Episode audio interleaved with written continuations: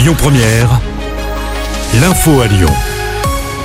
Bonjour Christophe et bonjour à tous. Le bas des pentes de la Croix-Rousse devient piéton à partir d'aujourd'hui. Au total, une dizaine de rues sont concernées près de la place des terreaux. C'est dans le cadre du projet Presqu'île à vivre. Seuls les taxis et les véhicules de secours sont autorisés à traverser la zone grâce à un badge. Les livraisons pourront être réalisées entre 6h du matin et 11h30. On vous a mis le détail des rues concernées par cette piétonisation sur notre site et notre application.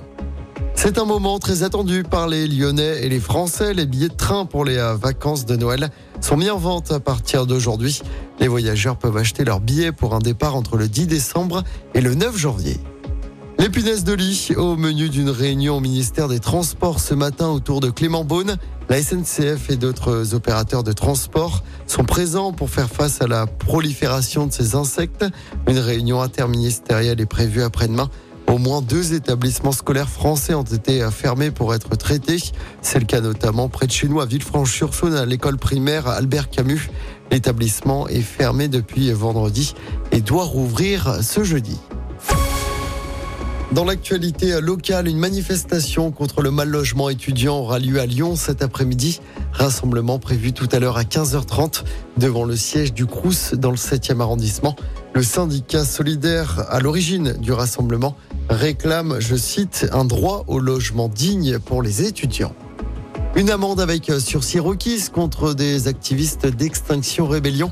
Huit militants écologistes étaient jugés hier à Lyon. Ils avaient pris pour cible deux stations-service Total en décembre 2021. Les pompes à essence avaient été mises hors service. Le parquet a requis une amende de 300 euros avec sursis. Les juges rendront leur décision le 18 octobre. Et puis Jean-Pierre Elkabach est décédé. Le journaliste figure de l'interview politique sur Europe 1 est mort à 86 ans. Né en Algérie, il avait commencé sa carrière à Paris en 1961.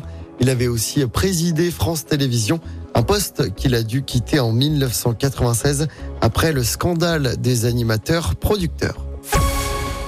On passe au sport en football. Le magnifique exploit de Lens en Ligue des Champions hier soir. Les Lensois ont battu Arsenal 2-1 à Bollard.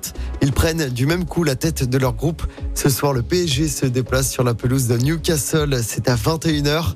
Et puis en basket, la très lourde défaite de Lasvel à Saint-Quentin hier soir en championnat. Défaite 91 à 71. C'est la deuxième défaite d'affilée pour Lasvel.